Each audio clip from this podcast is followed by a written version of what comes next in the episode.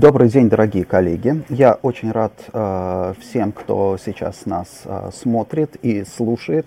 И по традиции э, этот, э, этот подкаст, сегодняшний, сегодняшний подкаст, он идет в прямом эфире. А, и, но сегодня необычно то, что если, как правило, я рассказываю о каких-то новостях рынка недвижимости, то сегодня я хотел бы провести подкаст в режиме диалога. И сегодня у нас с вами уникальная возможность послушать Михаила Харькова, главного аналитика Уральской палаты недвижимости. Я его представлю чуть-чуть позже, но сейчас для начала я хотел бы сказать а, о таких технических, наверное, моментах. Подкаст Market Beat Live а, доступен в реальном времени раз в неделю через Facebook. Подписывайтесь на мою ленту.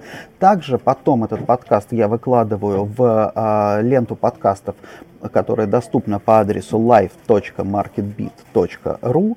И, соответственно, видеоролики тоже, они выкладываются в YouTube. Так что подписывайтесь на подкасты с помощью ваших э, читалок или там плееров для подкастов, которые существуют для андроидов, для iOS, для любых, по сути дела, платформ. И вообще всем рекомендую переходить на а, слушание подкастов, а, не только моих, но и самых разных других, потому что огромное количество интереснейшего материала сейчас распространяется именно через такую платформу. Итак, сегодня с нами Михаил Харьков, а, который, с моей точки зрения, один из самых выдающихся аналитиков по недвижимости, но если аналитик, он один из самых выдающихся, то точно публицист, пожалуй, номер один, потому что последнее время, последний год а, Михаил написал несколько замечательных совершенно статей, в том числе великолепная статья на Форбсе, а, статья, а, статьи, которые он публикует на своем канале в Дзене, и передаю слово Михаилу. Михаил, здравствуй. Привет, Денис. Э, здравствуйте, коллеги. Спасибо большое за а, представление. А, да, действительно, мы а, в последнее время стараемся несколько расширить э, сферу профессиональных наших интересов, э, смотреть э, не только на сам рынок недвижимости, но и оценивать тот контекст, который есть, то, что складывается вокруг рынка. И здесь действительно происходит наверное, много важных вещей, которые часто э, определяют э, движение рынка и э, дают возможность по понять, почему, почему те или иные решения власти, профессиональных участников складываются вот в определенный пазл. А, это такая необходимая часть, мне кажется, работы аналитика Конечно, потому что недвижимость это только-только часть всей истории. Миш, я хотел тебя попросить, сделай небольшой обзор вот твоих наиболее интересных, с твоей точки зрения, публикаций. Я сейчас выведу на экран, а, соответственно, твои, да, твой, сайт, а, чтобы люди потом могли почитать, посмотреть и ознакомиться с тем, что ты делаешь. А, ну, э, во-первых, э, еще несколько лет назад э, мы с коллегами начали такой цикл э, публикации обзоров, связанный с демографической ситуацией, э, с изменением структуры, с возрастной структуры населения. На наш взгляд, это очень такой важный пласт для, для рынка жилья, который предопределяет структуру спроса. То есть если а, экономика, она определяет у нас возможности, объемы рынка, то вот демографические показатели очень часто а, определяют скорость изменений рынка, структуру спроса. И сейчас как раз мы это уже все видим, а, как, как меняется, сокращается доля молодых людей, а, соответственно, сокращается структура спроса а, в малогабаритном жилье. Подожди секунду, а, я да. с твоего позволения прерву тебя сразу, потому что ты говоришь совершенно необычную вещь, что сокращается доля молодых людей. Что ты имеешь в виду? Ну, мы, мы делим рынок жилья с точки зрения спроса на несколько, несколько возрастных групп. У нас есть э, молодежь, дети, которые э, для рынка жилья это некий потенциал, который в будущем будет выходить на рынок. Есть э, категория покупателей, которые приобретают свое первое жилье. Есть семьи, которые улучшают жилищные условия. Есть э, группа покупателей, которые вынуждены оптимизировать свои жилищные условия. И доля, доля людей вот в каждой группе, она со временем меняется в силу того, что у нас возрастная структура неравномерна. Сейчас в группу покупателей первого жилья выходят те, кто родился в 90-е годы. Их просто количественно гораздо меньше. А, и вот эти вот вещи очень важно учитывать на локальных рынках. Ага, то есть ты имеешь в виду, что вот если, допустим, предыдущее поколение, как бы несколько лет назад, предыдущее поколение молодых было более многочисленным, да, то сейчас их просто меньше. То есть не в том смысле, что они меньше стали покупать, а, не интересуются да. жильем, а в том смысле, что их просто меньше физически. Да. Да, и вот и если развивать эту тему демографии, то, в общем-то, мы обязательно, когда мы смотрим на отдельные городские рынки, мы обязательно смотрим не только, не только насколько молодой город или стареющий, а важно, кого он привлекает. Угу. Миграционные потоки надо смотреть не в общем объеме. Приехало 10 тысяч человек или 15 или 20. Важно смотреть, кто приезжает. У нас есть города, которые способны привлекать только молодежь, а в возрасте от 30, например, лет начинаются э, серьезные провалы отток, это одна картинка. Если город способен привлекать жителей на, по всей линейке возрастной, это уже свидетельствует все-таки о серьезном таком преимуществе города по отношению к другим. То есть, поэтому вот... То есть получается, что, что для рынка жилья, наверное, не очень хорошая ситуация, когда из города уезжают 30 плюс, да, и приезжают 20 плюс. Да, да. Очень характерным э, показателем является э, если миграционный прирост в возрасте до 14 лет. То есть это, э, это дети, которые по большому счету одни не могут э, переезжать, они переезжают с родителями. И для семей, которые имеют детей школьников, переезд в другой город это очень серьезное решение. И, и если вот здесь вот есть плюс или минус, это свидетельствует э, о серьезных базовых э, вещах, которые происходят в городской экономике. То есть надо смотреть на, вот ты предлагаешь смотреть на миграцию в районе 14, 14 минус, да? да? Это самый важный индикатор. И не потому, что эти люди да. будут в будущем покупать квартиры, а потому что их родители покупают квартиры. Да. Ну, то есть интересно. родители руководствуются какими-то мотивами, угу. то есть здесь уже и экономические, и городская среда, и климат, это все, в общем-то, наверное, зашито уже в их решениях. Поэтому если, если семьи с детьми приезжают в город, это очень хорошо. Если там минус, это очень плохо. Вот это, э, э, это такой упрощенный, наверное, Ну, подход. естественно, да. Вот. Я всех, всем рекомендую зайти на сайт а, Михаила Зен Яндекс.ру Ребург. А, там огромное количество интереснейших статей и с интереснейшими данными, потому что я вот их читаю регулярно. Вот сейчас, собственно, вы видите это на экране. Михаил, а вот эта история с э, миллениалами, молодыми, которые не хотят якобы владеть, а хотят пользоваться, да, шеринг шеринговая экономика. Вот ты в Екатеринбурге и вообще в Уральском регионе что видишь вот с этой точки зрения?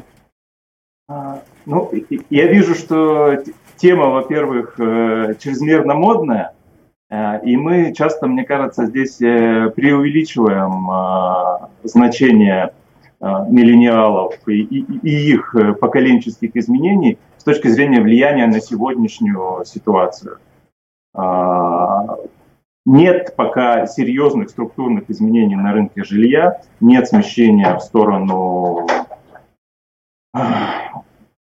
пользования. Шеринговой да, экономики. Да, в сторону шеринговой экономики. Э, э, это пока такая э, картинка, когда часто выдают ощущение, подменяя реальность. Потому что все-таки, во-первых, опять же, количественно миллениалов э, меньше, чем иксов на рынке, которые принимают активное решение э, владеть, покупать, арендовать. А, во-вторых, э, э, сегодня мы видим э, ситуацию таким образом, что многим миллениалам э, родители покупают квартиры. Это просто становится таким э, массовым трендом. Как раз поколение X со своим дефицитным прошлым, э, со своим представлением о, жилье, о квартире, о ценности, а, а, а они транслируют вот свои страхи на своих детей.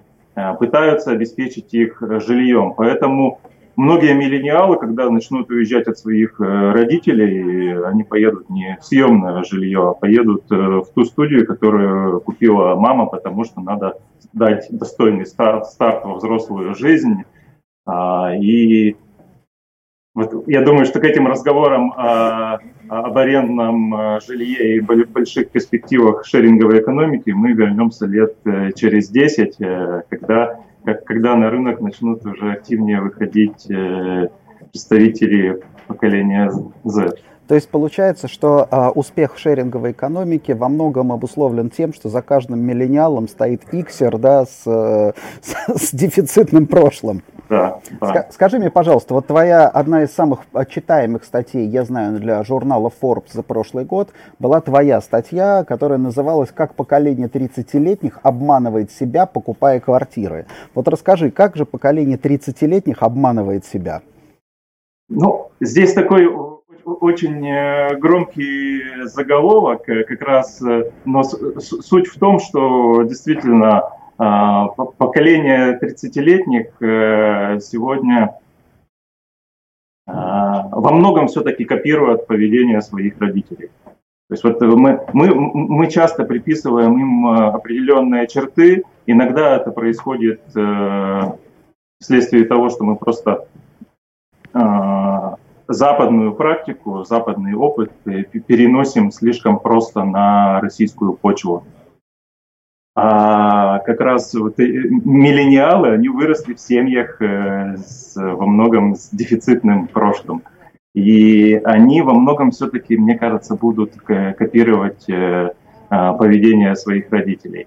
А, то, что касается определенного обмана, то здесь э, такая а,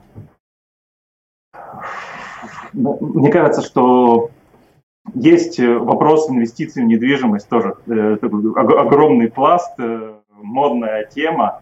И мы со своим прошлым, часто выходя на рынок э, недвижимости, пытаемся а, играть в инвесторов. И, и, и вот это самообман, потому что все-таки для, для большинства людей а, базовая потребность в жилье, она вполне понятная чтобы квартира была комфортной, чтобы удобной, доступной. Это главное. То есть э, функция жилья, она должна быть э, прямой. Когда мы начинаем играть в инвесторов, э, мы смешиваем мотивы, и в итоге мы можем не получить не, ни того, ни другого. Ни да? того, ни другого, да. И здесь э, вот эти вот игры в инвесторов, они всегда э, мешают, с одной стороны. С другой стороны, э, эту игру очень активно подхватывают э, девелоперы, подхватывают риэлторы и продают вот эту вот инвестиционную идею на эмоциях, на восприятии э, недвижимости как э, все-таки инвестиционного продукта, хотя для большинства покупателей э, картинка совершенно другая должна быть.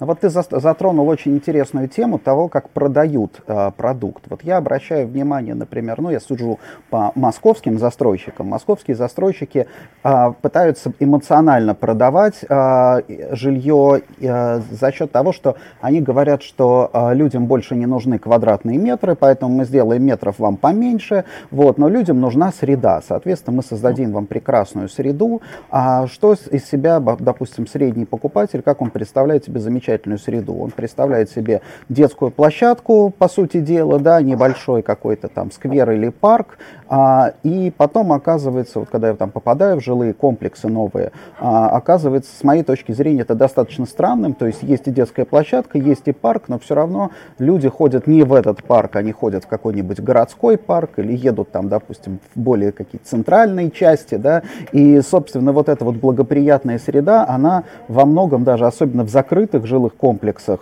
эконом-класса, она на самом деле, с моей точки зрения, вообще будет формировать такой, ну не гетто, да, а именно, наверное, скорее криминогенную среду, когда те юные детишки, которым, да, вот молодые семьи сейчас переезжают, юные детишки, которым сейчас там 3-4 года, через там 10 лет им станет 13-14 лет, и, в общем, там начнутся все радости. Плюс к тому, что, опять же, позиционирование там жилых комплексов для узкой какой-то социальной среды, вот, собственно, западные uh-huh. коллеги говорят тоже об этом риске, когда ты позиционируешь свой весь вот достаточно большой комплекс для одной и, так, и той же как бы группы, то есть молодые семьи с маленькими детьми, они стареют одновременно. То есть uh-huh. вот эта моносреда, она получается не очень устойчива, потому что там есть, есть свои преимущества при продаже, но по, по мере старения а, эти преимущества оборачиваются недостатками. Вот а, скажи, пожалуйста, с точки зрения, а, вот что бы ты порекомендовал людям, а, которые покупают, допустим, сейчас квартиры, как не поддаваться, как не, при, не принимать в меньшей степени эмоциональное решение, да, под давлением, допустим, опытных маркетологов, как, на, на чем нужно основываться? А, ну, мне кажется, такая базовая вещь, э, это все-таки а, то, что человек покупает не, не столько жилой комплекс, сколько место, где он будет жить, район проживания, город.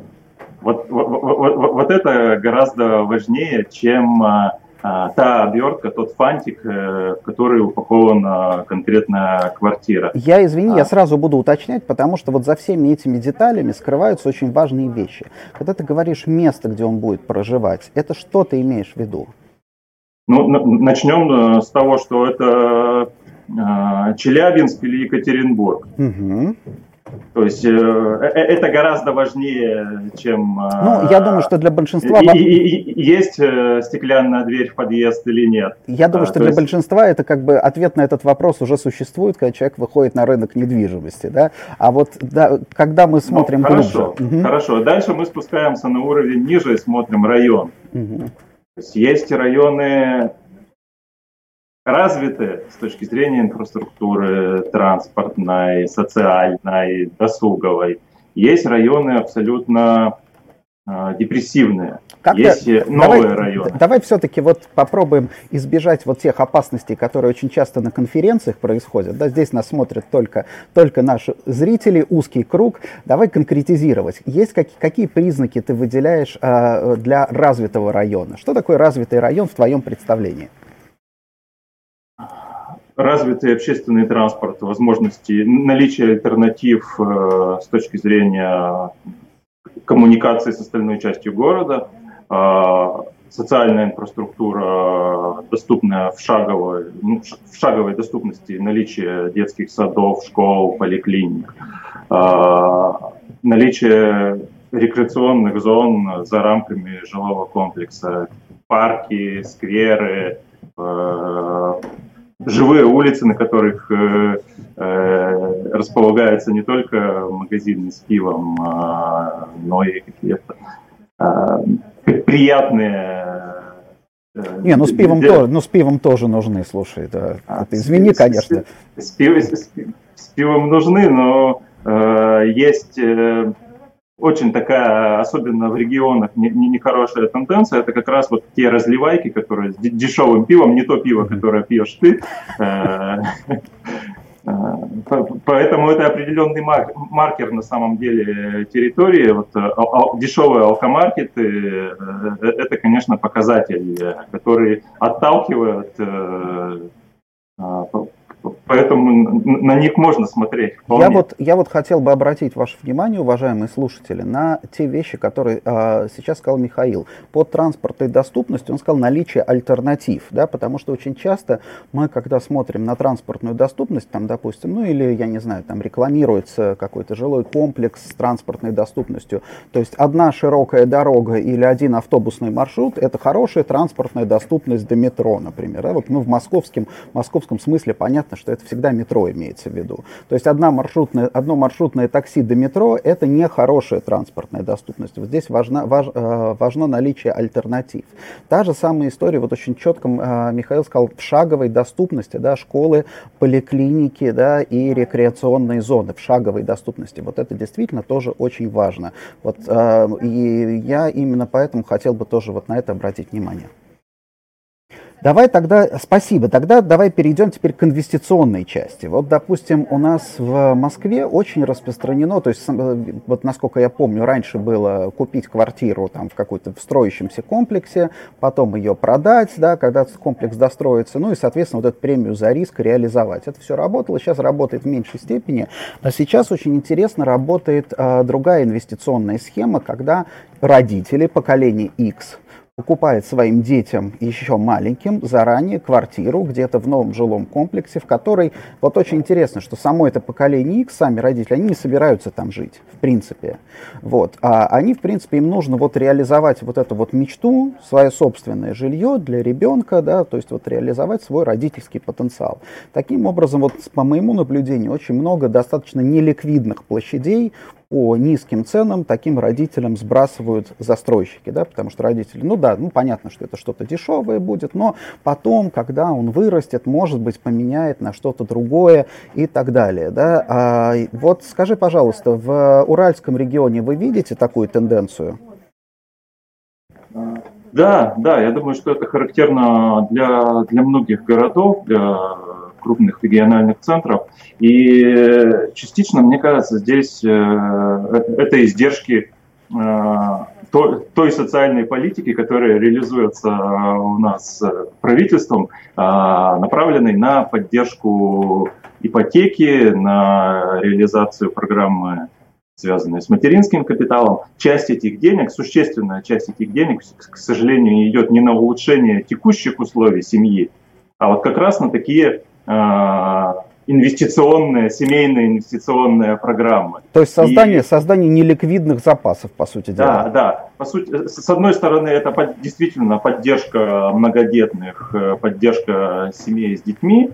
То есть мы, многие семьи действительно улучшают таким образом жилищные условия. Но есть большой пласт, которых, по сути, загоняют на, на рынок недвижимости при помощи вот таких э, подарков.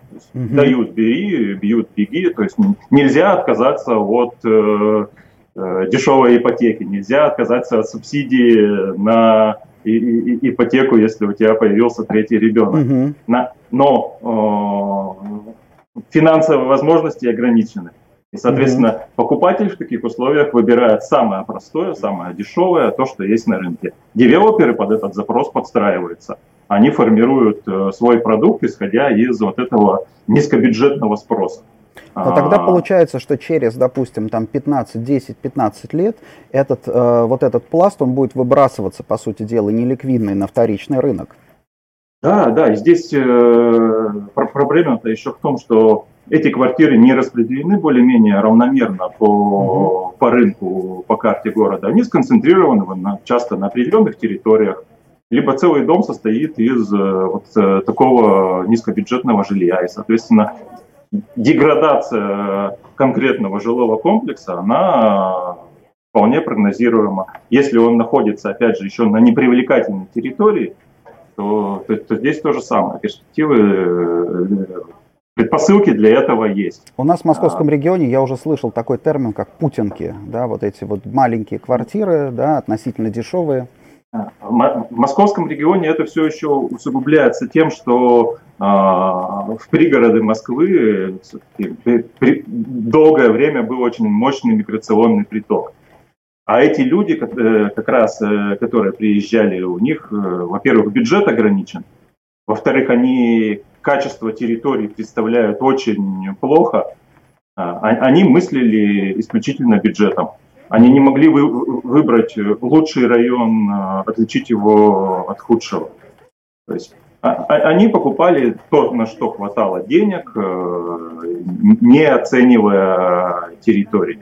То есть вот откуда, по сути дела, сейчас э, возникает вот эта вся история с большим количеством людей возмущенных. Нам обещали тут там типа метро, город, сад, а ничего не получилось, ну, да? Ну, вот, да. по сути дела, люди надеялись на нечто там лучшее, да, но этого не вышло. Вот скажи мне, пожалуйста, я хотел бы немножко поговорить о э, как бы взаимосвязи и о том, чем сходны и чем отличны региональные рынки и московские, допустим, да, и столичный рынок.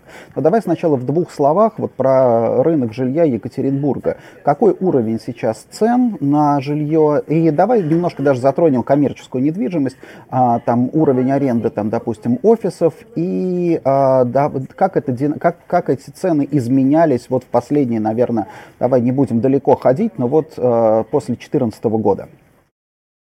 Ну, рынок жилья Екатеринбурга все-таки на, на фоне большинства региональных центров достаточно развитый, и плюс, плюс его, наверное, в том, что он более-менее разнообразный. То есть есть города, миллионники, где рынки слишком простые, либо они слишком маленькие.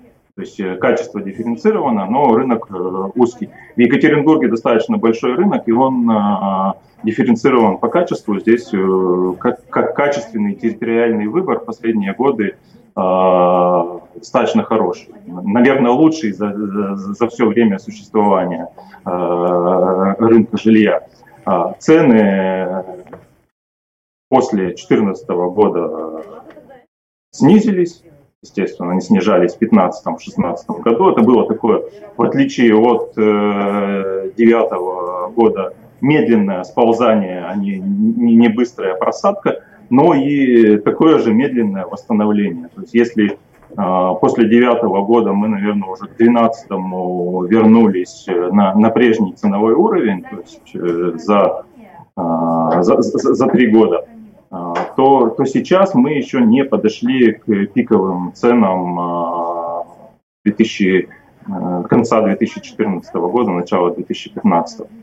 А, средняя цена квадратного метра сейчас э, на, на первичном э, и на вторичном рынке она около 73 тысяч, 75 тысяч рублей за квадратный метр.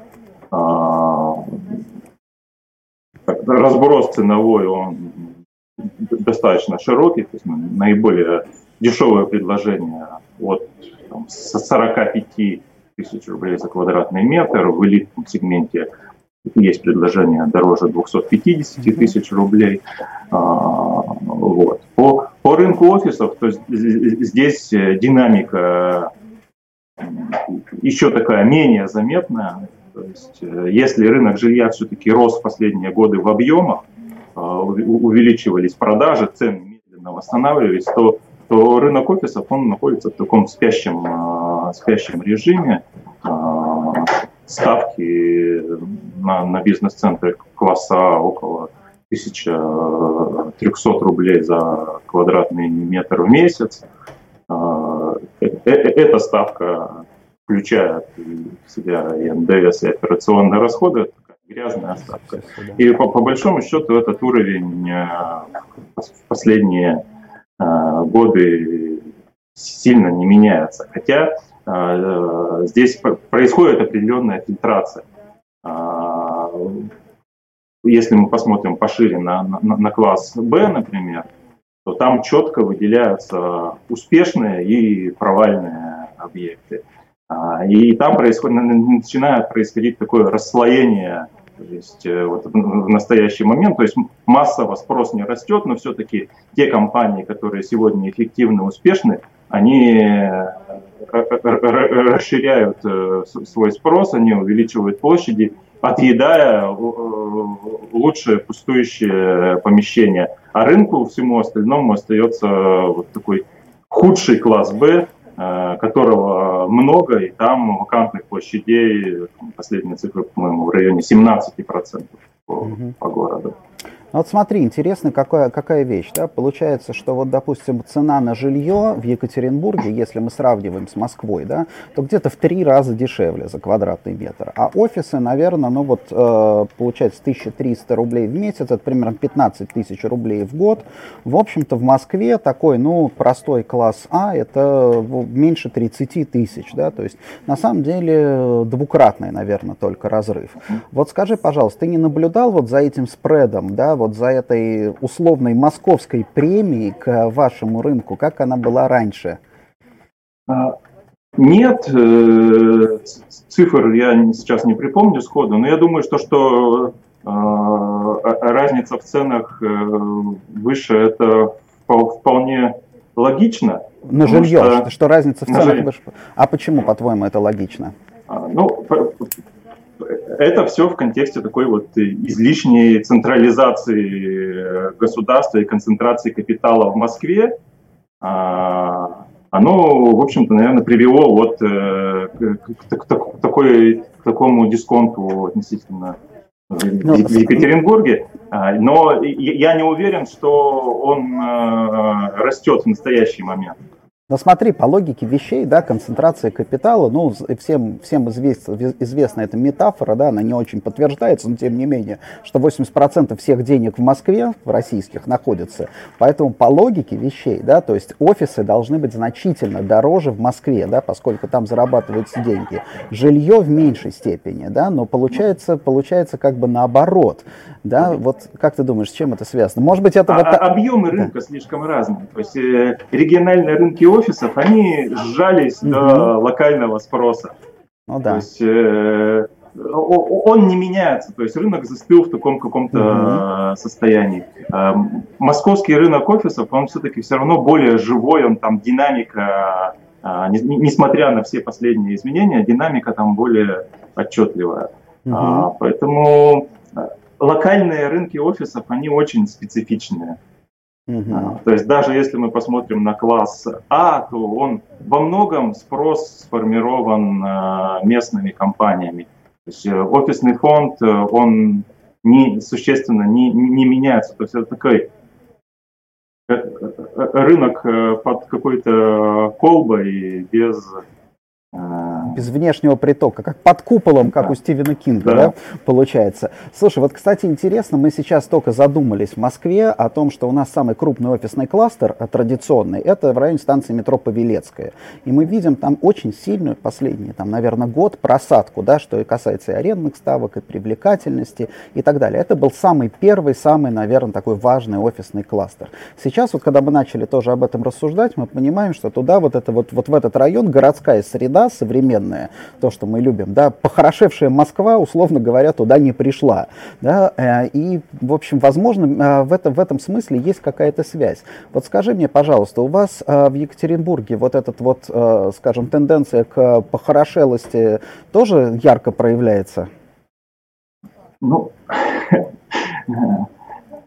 точечно изменения происходят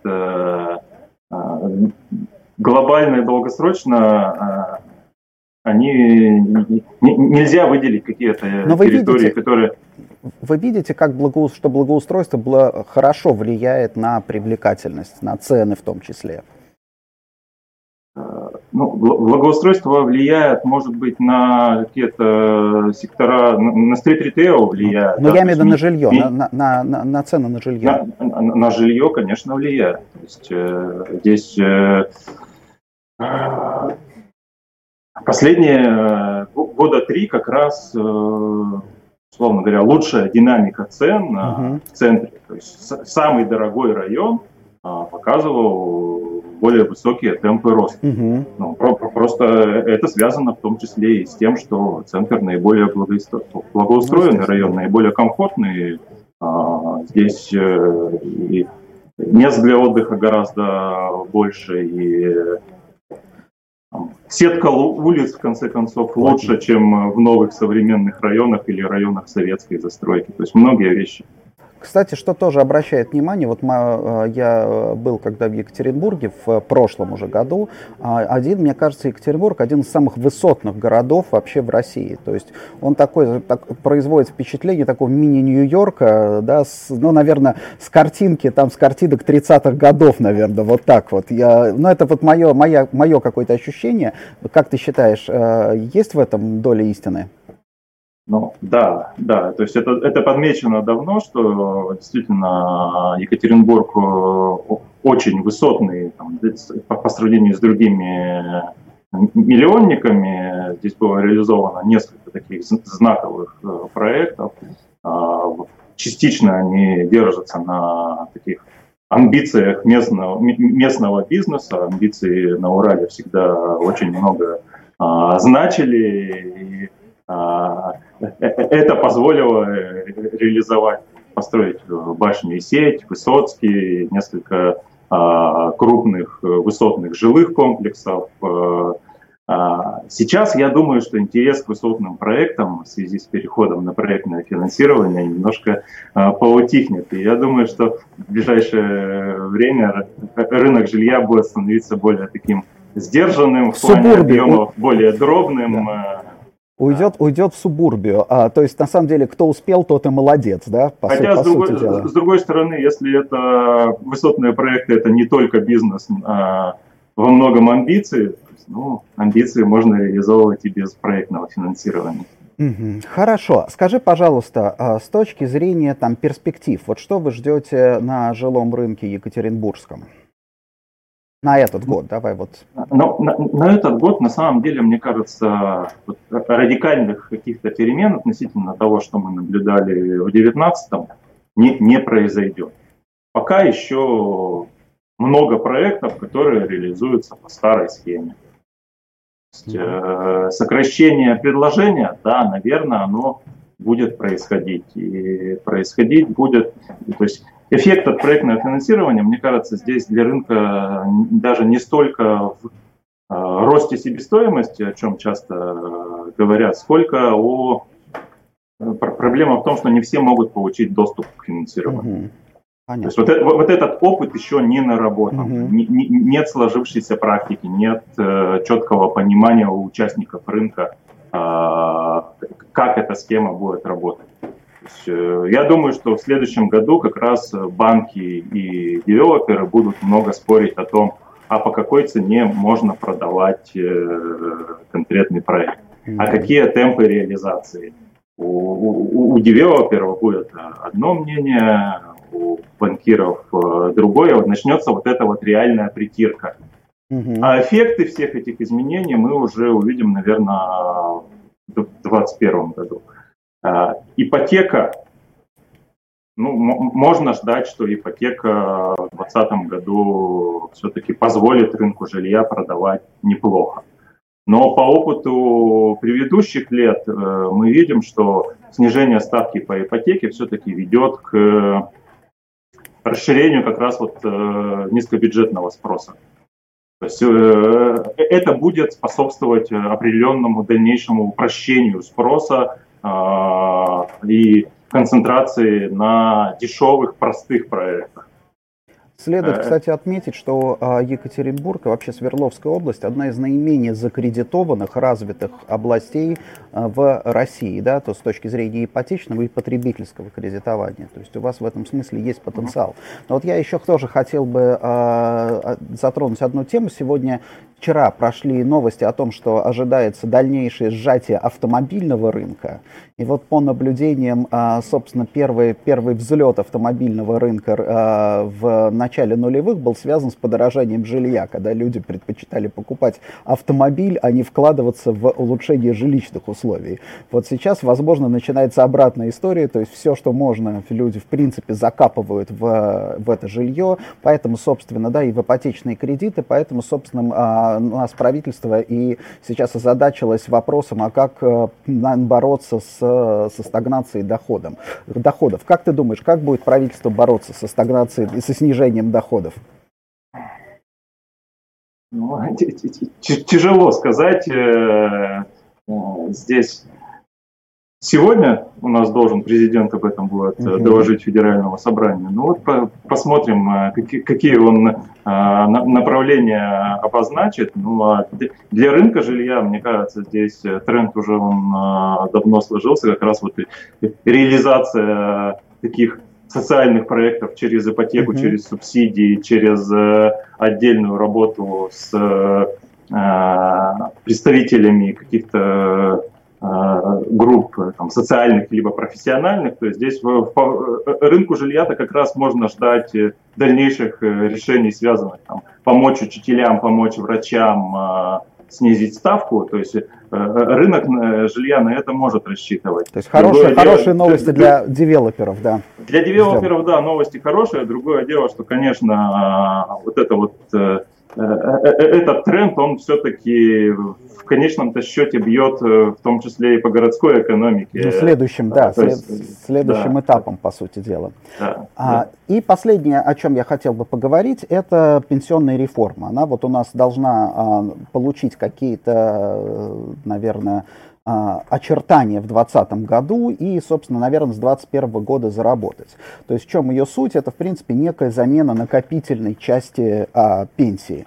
А с точки зрения рынка жилья здесь, мне кажется, важно то, что а жилье, квартира многими воспринимается как, наверное, самый рациональный инструмент а, накопления на а, пенсию, да, то есть, соответственно, люди будут, а, люди рассчитывают, что вот они сейчас там будут, купят квартиру, потом они будут ее сдавать и вот на эти деньги жить. Соответственно, если у нас пенсионная реформа создаст альтернативу, да, вот такому способу накопления, то есть, напомню, что предлагается до 6% выводить из налогообложения и вкладывать вот этот гарантированный пенсионный план. То есть как бы санировать 6% доходов человека да, с, э, ну, вот в такой пенсионный фонд. Эти деньги потом можно будет неиспользованные на пенсию наследовать. Да, то есть это, по сути дела, такой свой счет будет.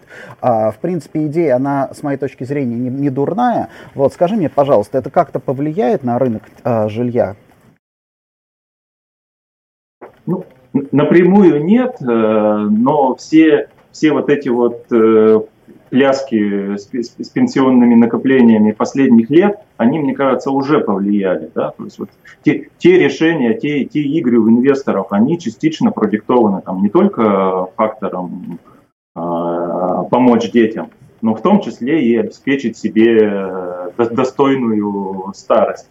А, другое дело, что э, очень часто этот мотив, он не всегда, там, такие решения не всегда подготовлены. uh То есть человек, как правило, покупает себе пенсионную квартиру там же, где он и живет. uh Но здесь ведь надо мыслить уже не перспективами там, 3-5 лет, а там, 10, 10, 20, 30 лет. uh И, соответственно, здесь э, э, цена ошибки, где куплена эта пенсионная квартира, она гораздо выше.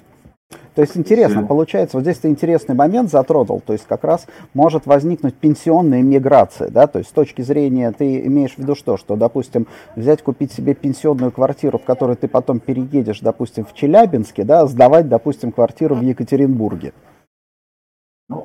Да, здесь э, с одной стороны эта квартира на, на жизнь, на пенсии можно рассматривать как э, э, либо в хорошем климате, ну, да. либо в, в городе с более современной медициной, более качественными услугами, либо в родном городе, по большому счету. Да, либо в родном да. городе, да. Ну, с другой стороны, эту квартиру можно рассматривать как источник определенного стабильного дохода да, mm-hmm. от э, сдачи в аренду. То есть это для, для огромного числа людей это такой понятный вариант инвестиций.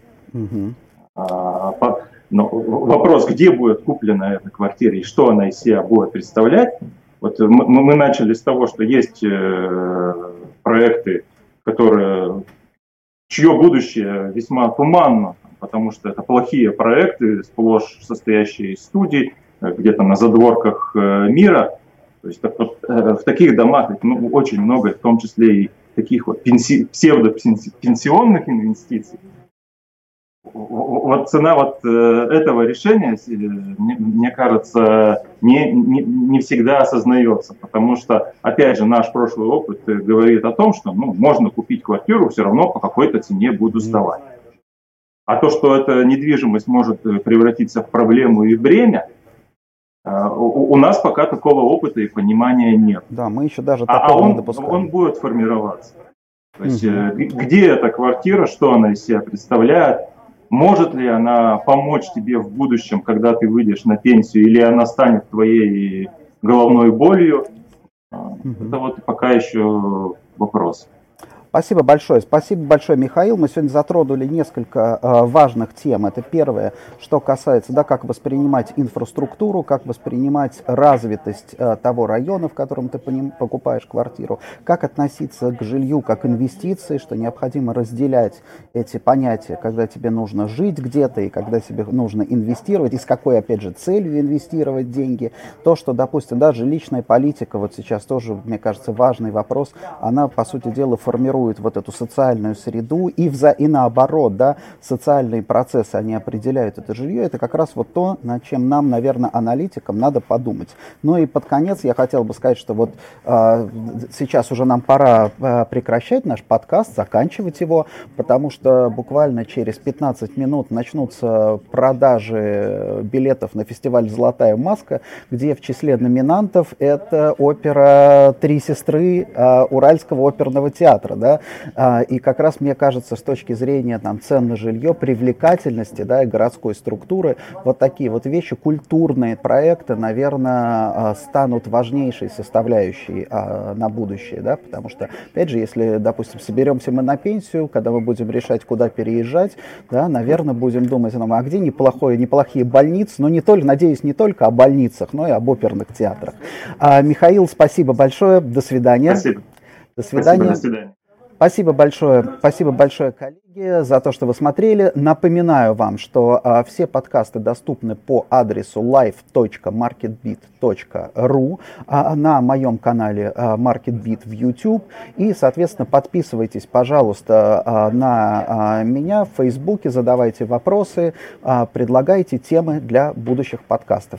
До свидания, хорошего вам начала 2020 года. Счастливо!